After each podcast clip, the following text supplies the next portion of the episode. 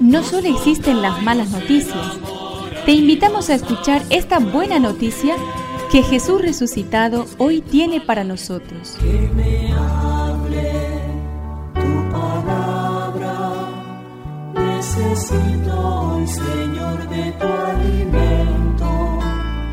Hoy en todo el mundo se escuchará esta palabra.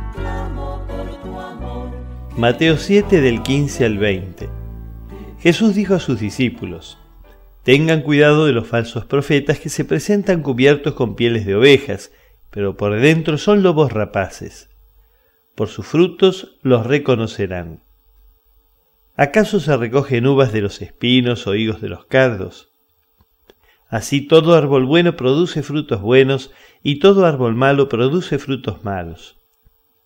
Un árbol bueno no puede producir frutos malos, ni un árbol malo producir frutos buenos. Al árbol que no produce frutos buenos se lo corta y se lo arroja al fuego. Por sus frutos, entonces ustedes los reconocerán.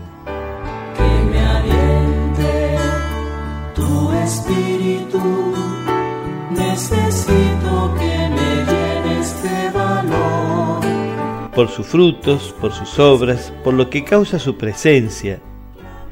Se requiere un tiempo para conocer a las personas, no te apresures a confiar tu vida en ellas. Hay que ser prudentes, cuidar las relaciones, los lugares que se frecuentan, distinguir el fondo de las apariencias. Jesús no nos ha privado de la convivencia con el mal, con la cizaña, por eso hay que ser cautos.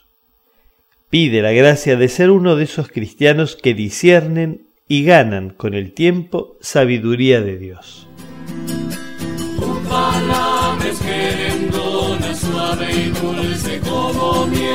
Es una contribución de la parroquia catedral para este año misionero diocesano.